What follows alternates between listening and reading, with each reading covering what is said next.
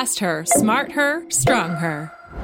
Die Darstellung der Welt ist die Ansicht der Männer. Sie beschreiben die Welt aus ihrer Sicht und verwechseln ihre Wahrnehmung mit der Wahrheit. Das ist ein Zitat der französischen Schriftstellerin Simone de Beauvoir aus Mitte des 20. Jahrhunderts. Aber was hat das zu tun mit dem Sport? Ja, unsere Welt wird meist von Männern in Daten erfasst. Studien werden größtenteils von Männern an und mit Männern durchgeführt. Man spricht in diesem Fall von einem Gender Data Gap, eine Wissenslücke zwischen den Geschlechtern.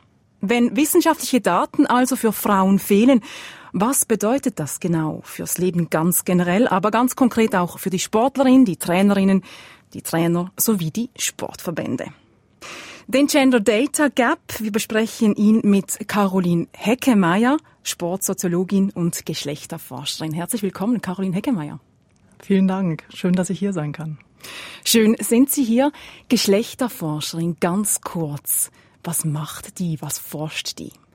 Also als Sportsoziologin und Geschlechterforscherin interessiere ich mich für soziale Ungleichheiten im Sport und insbesondere für Geschlechterverhältnisse im Sport, wie diese sich entwickeln, wie sie sich verändern, aber auch wie sie weiterhin bestehen bleiben.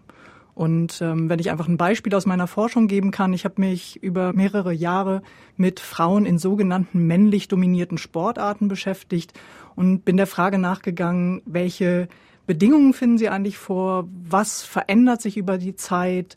Welche ähm, Schwierigkeiten haben Sie und äh, mit welchen Hindernissen kämpfen Sie?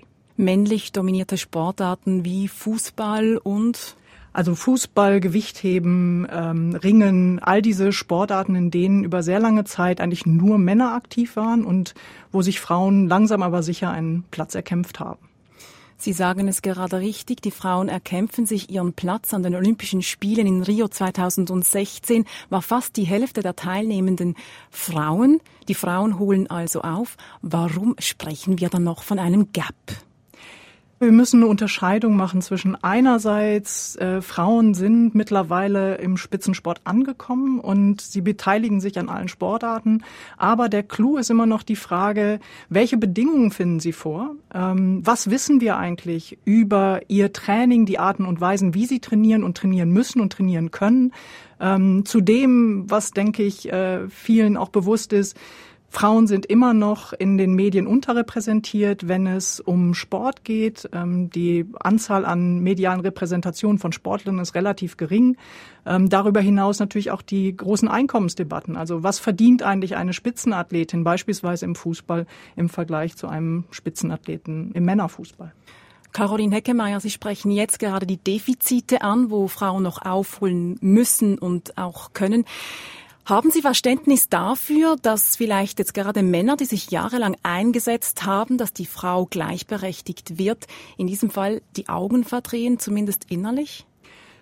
Nein, das glaube ich nicht. Ich glaube, dass allen Leuten, die im Kontext des Hochleistungssports aktiv sind, ähm, dass denen durchaus bewusst ist, dass es da nach wie vor einen Unterschied gibt zwischen dem Männer- und Frauensport, dass Frauen sicherlich mittlerweile präsent sind, dass viel passiert ist, aber dass es immer noch Elemente gibt, wo wir dran arbeiten müssen. Das ist auch ein Anliegen vieler Funktionäre und Funktionärinnen, äh, vieler Trainer und Trainerinnen. Das ist jetzt keine Neuigkeit. Fast her, smart her, strong her. Du hörst Smart Her, der Women's Sportcast, eine Podcast-Reihe über die Frau im Sport. Zu Gast heute Caroline Heckemeyer und im Fokus der Gender Data Gap. Der Gender Data Gap, ein Begriff, den man zuletzt ziemlich oft gehört hat, fast ähm, inflationär gebraucht wird. Was genau ist eigentlich der Gender Data Gap jetzt gerade auch im Alltag? Also der Gender Data Gap beschreibt eigentlich erstmal die Tatsache, dass Forschung ähm, in ganz vielen Bereichen sich an dem Mann in Anführungsstrichen als Norm orientiert. Das heißt, es werden viele Daten produziert über alltägliche Gegebenheiten, wo aber die Probanden wirklich Probanden sind, das heißt vornehmlich Männer. Und es wird dabei ganz oft ausgeblendet, dass vielleicht Geschlecht eine relevante Größe ist, wo man genauer hingucken muss. Hast du ein Beispiel? Also welche Forschung wird vorwiegend mit Männern betrieben im Alltag?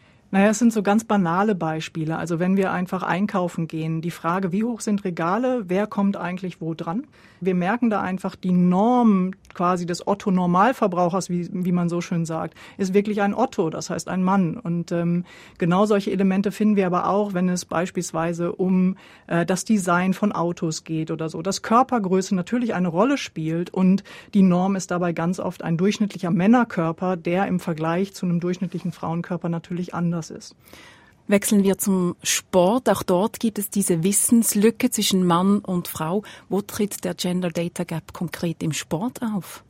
Grundsätzlich müssen wir uns auch mit Blick auf den Sport verdeutlichen, dass es da viel mehr Wissen über Sportlehrkörper gibt und über Sportler und ihre Bedingungen als über Sportlerinnenkörper und ihre Bedingungen. Und das Interessante finde ich ist einfach, ähm, das, wo wir es unter anderem merken, ist mit Blick auf Trainingsprinzipien, mit Blick auf Regenerationsprozesse, mit Blick überhaupt auf die Förderung von Leistungsfähigkeit, wissen wir, glaube ich, viel, viel mehr darüber, wie Männerkörper reagieren, als darüber, wie Frauenkörper reagieren. Was ist denn so schlimm daran, wenn man Daten, die man mit Männern ermittelt hat, auf die Frau überwälzt? Mensch ist am Ende Mensch. Da ist es ein ganz wichtiger Moment äh, zu sagen, es geht darum, dass Körper grundsätzlich unterschiedlich sind und ähm, dass Männerkörper und Frauenkörper sich auf eine Art natürlich unterscheiden. Wichtig ist mir aber auch, wir sprechen nicht nur darüber, dass Frauenkörper unterschiedlich sind von Männerkörpern, sondern dass es natürlich auch sehr unterschiedliche Frauenkörper gibt. Wichtig scheint mir vor allen Dingen auch uns klar zu machen, es geht darum, dass wir über unterschiedlichste Körper im Sport Forschung brauchen. Ähm, und natürlich auch, was im Sport ganz wichtig ist, es geht nicht um den Frauenkörper, sondern es geht um Athletinnenkörper in unterschiedlichsten Sportarten. Wir müssen für eine äh, Kunstturnerin ganz andere Wissensbestände haben als beispielsweise für eine Athletin, die rudert da gelten andere Trainingsprinzipien. Und alle Leute, die irgendwie mit Training und Spitzensport zu tun haben, wissen, dass es ganz häufig um Nuancen geht. Und ich glaube, für eine Forschung einzustehen, die sich mit Athletinnen im Sport beschäftigt, bedeutet nicht zu sagen, Forschungen über Männerkörper im Sport sind irrelevant, sondern es geht vielmehr darum zu sagen, wir brauchen auch noch zusätzlich andere Informationen. Das heißt eigentlich konkret, die ganze Forschung müsste individualisiert werden, nicht nur Mann, Frau, sondern in sich individuell. Das hat mit viel Geld zu tun. Wir kommen später noch auf die Lösungsansätze und wer gefordert wird zu sprechen. Zuerst aber noch auf die Auswirkung dieses Gender Data Gaps. Der ist Tatsache. Der lässt sich nicht wegdiskutieren. Man hat Zahlen, die vorliegen, dass viel mehr Forschung mit Männern betrieben wird. Was heißt das denn ganz konkret für die Athletin? Hat sie nicht die Chance, das ganze Potenzial auszuloten oder um was geht es hier? Also das ist sicherlich aus der Perspektive des Hochleistungssports eine Perspektive, ja, zu sagen, wie sind eigentlich Trainingsbedingungen und sind sie optimal? Und können sie optimal sein, wenn wir eigentlich über die Person, die da trainiert, gar nicht so viel wissen? Das finde ich ganz, ganz wichtig. Eine andere Perspektive, die ich darauf habe, ist darüber hinaus aber auch, ähm, das sind Fragen der Gesundheit. Also wenn wir uns verdeutlichen, Hochleistungssport ist immer auch mit Verletzungen verbunden und mit äh, Langzeitkonsequenzen. Also wenn ich über 10, 15, 20 Jahre einen Sport im Hochleistungsbereich mache, dann nimmt das meinen Körper zu einem gewissen Grad mit. Und vielleicht kann ich dem vorbeugen, wenn ich mehr weiß über ähm, Erholungsphasen, über Genesungsprozesse und so weiter und so fort. Die sind bei Männern anders wie bei Frauen? Das vermag ich als Soziologin nicht per se zu sagen. Ich glaube, der Punkt ist, wir können es gar nicht wissen vor dem Hintergrund der Forschung, die es bisher gibt. Wir sprechen hier an diesem Podcast vor allem über den Leistungssport, aber wir alle wissen, ohne Breitensport gibt es keinen Leistungssport und umgekehrt. Die ganze Erkenntnisse, die Wissenslücke, wenn wir die schließen, hat das nur Auswirkungen auf den Leistungssport oder profitiert davon auch der Breitensport oder sogar die Talentförderung? Na, ich glaube, dass diese Forschungen ja vor allen Dingen auch aufzeigen würden, äh, worauf beim Training von Athletinnen grundsätzlich zu achten ist. Und das beginnt ja, ein leistungssportliches Training beginnt ja häufig schon im Jugendalter. Das heißt, worauf können wir da achten, dass Athletinnen gesund bleiben, dass sie optimal gefördert werden? Insofern würde ich sagen, das Anliegen wäre sicherlich eines, das vom Spitzensport ausgeht das sich aber definitiv auch auf ähm, den Sport nicht, vielleicht nicht unbedingt direkt auf den Breitensport, aber sicherlich auf die Talentförderung auswirken würde. Warum eigentlich betreibt man vor allem Forschung am Mann?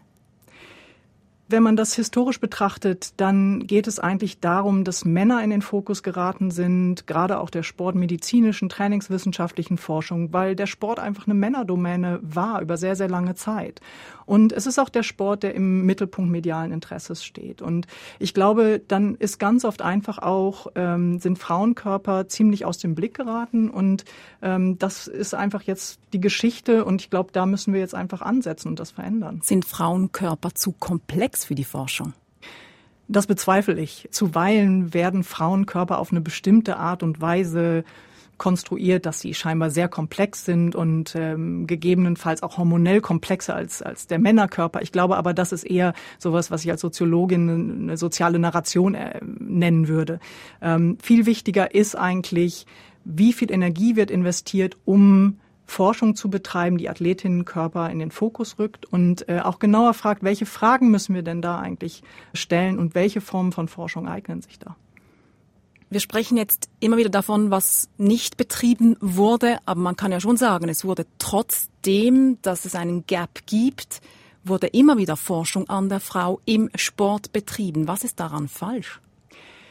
Finde da historisch wichtig zu beachten, dass äh, Frauen äh, Körpern zugeschrieben worden ist, dass sie eigentlich nicht in den Sport gehören. Also lange Zeit, und ich denke, davon finden wir Spuren bis heute, ist die Perspektive des Sports auf Frauenkörper eher eine defizitäre Perspektive. Das heißt, man wollte mit der Forschung beweisen, dass sie eben nicht in den Sport passen.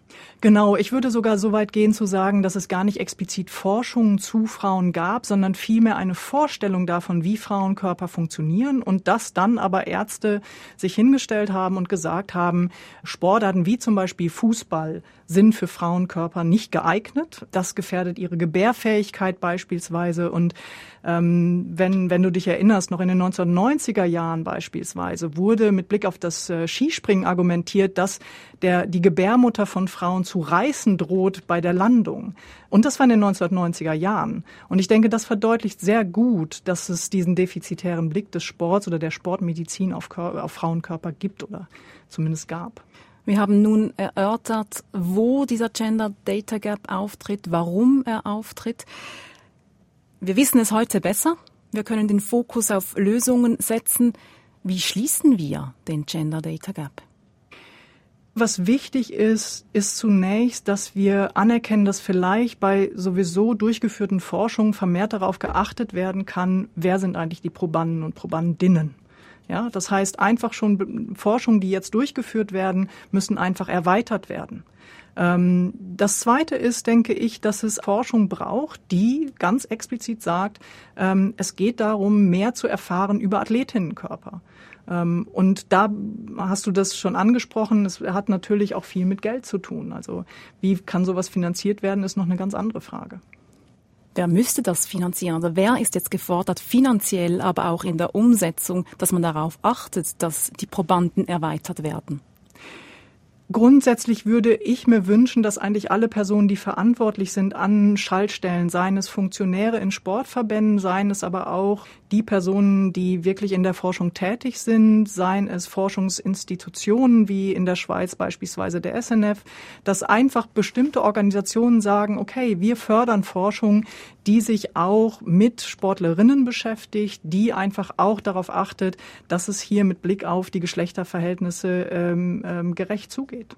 Wir haben jetzt viel darüber gesprochen, was die Funktionäre, die Verbände, die medizinischen Institute machen können. Was kann die Athletin ganz konkret tun? Offenheit zeigen, in Sachen über diese Elemente zu sprechen, also das auch einzufordern. Ich glaube, gerade junge Athletinnen sollten einfordern, dass sie vorkommen, auch in der Forschung. Ähm, mein Wunsch wäre, dass junge Athletinnen, aber natürlich auch Athletinnen, die über viele Jahre im Hochleistungssport aktiv sind, dass die mit Selbstbewusstsein auf ihren Körper schauen und sagen, mein Körper ist keineswegs defizitär, sondern mein Körper ist hochleistungsfähig und ich möchte mehr wissen darüber, wie ich diese Leistungsfähigkeit aufrechterhalten kann. Ich möchte mehr wissen darüber, wie ich mein Training optimieren kann, wie ich gesund bleiben kann, wie ich Verletzungen vermeiden kann und wie ich eventuell auch einfach ähm, in the long run gesund bleiben kann im Kontext des Sports. Also enttabuisieren ist ein Schritt, darüber sprechen und nicht damit aufhören, darüber zu sprechen, auch wenn vielleicht nicht alle das hören wollen.